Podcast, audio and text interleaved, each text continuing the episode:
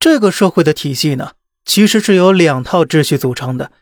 第一套秩序规则：公平、正义、道德、礼仪、廉耻；第二套规则：价值博弈、利益斗争。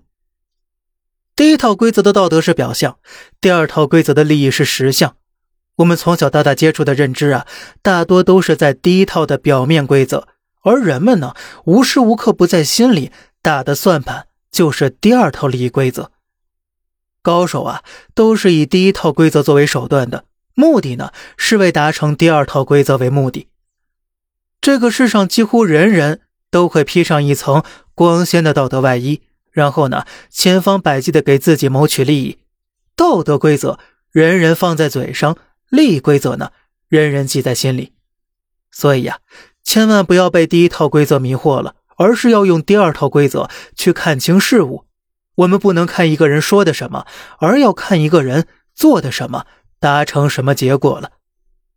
第一套规则很多时候是一个幌子，你不能把它当成安身立命、功成名就的方法。要想看透每一个人的行为，一定要结合第二套规则进行分析，这就是利益分析法。利益呀，才是主导人类运转的逻辑，也是让人类不断进化的根本逻辑所在。因为人性本质上都是趋利避害的，利益分析法永远都不会失效的。如果你想得到一个人的帮助，那么你首先一定要明白，我先能给对方提供什么。陌生人之间除了利益，不会产生其他关系，金钱就是最好的表达了。每遇见一件事儿，不要迅速切割成不同的地方，你的每一个言行损害了谁的利益？增加了谁的利益？增加利益的人就是你的朋友，损失利益的那个就是你的敌人。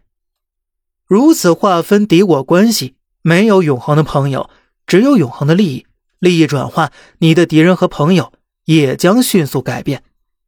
同样的，在一个公司里面，每一个决策下来，都要分析这个决策符合谁的利益，伤害了谁的利益。符合利益的那几方一定会形成一个利益共同体。受损利益的几方呢，也依旧会形成一个利益联盟，然后呢，两个阵营一定都会举着第一套规则的道德大旗去争取第二套规则的利益目的。要记住啊，千万不能用第一套规则的道理来要挟大家完成第二套规则的事情。可能有人会遇到这样的事情，很多人直奔你而来了，他们都有明确的目的，知道自己到底想要什么。他们呢，却不曾想过自己能给别人带来什么，而或许反过来呀，你也正在做着同样的事情。在你想得到一个人的好处之前，一定要先思考清楚自己能给别人带来什么好处。你的好处是不是别人需要的？你的好处又是不是唯一的呢？如果第二套规则的利益不成立，那么就永远只能建立第一套规则的道义关系。对方呢，也只能是一种虚情假意的应付罢了。无论这个世界如何发展，无论人类的未来将走向何方，人的利己心是不会变的，利益才是推导人们行为的最重要的根本逻辑。但是有一点依然很重要：用第二套规则推理出目的后，要迅速用第一套规则包装起来，要穿上第一套道德的外衣，千万不要赤裸裸的谈利益。因为第二套规则是不可说的，而第一套规则存在的价值，恰恰就是能够帮你更好的伪装起你的真实目的。但是啊，维系世界运转的真相是第二套逻辑，第一套逻辑可能更像两个人之间的一种客套。就像啊，有时候我们跟人聊天，明知自己在说空话，我们也知道对方在说空话，我们都知道彼此都在说套话。都想一巴掌甩过去，不想听他讲废话了。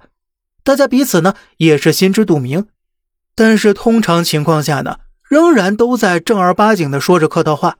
这样呢，也就形成了第一套规则：人类无论会怎么发展，都要信奉第一套规则为至上准则，正统的。这样呢，才能让人不至于看起来那么现实。即便真相比现实，它更现实。因为美好希望和正能量才能更好的推动不断的进步，所以儒家思想主导社会数千年，并被表进相框里面大书特书。我们呀，时刻还要朗读宣讲，要大声的说出来，喊出来。可是你知道吗？和孔子差不多同一时代的鬼谷子有惊天伟地之才，但他为什么不能像孔圣人一样得到世人的传颂呢？因为呢，他的那套理论讲的乃是第二套规则。只适合默默使用，不适合标榜出来。所以，现实中人们大多是人前孔夫子，背后鬼谷子。好了，这里是小胖侃大山，每天早上七点与您分享一些这世上发生的事儿。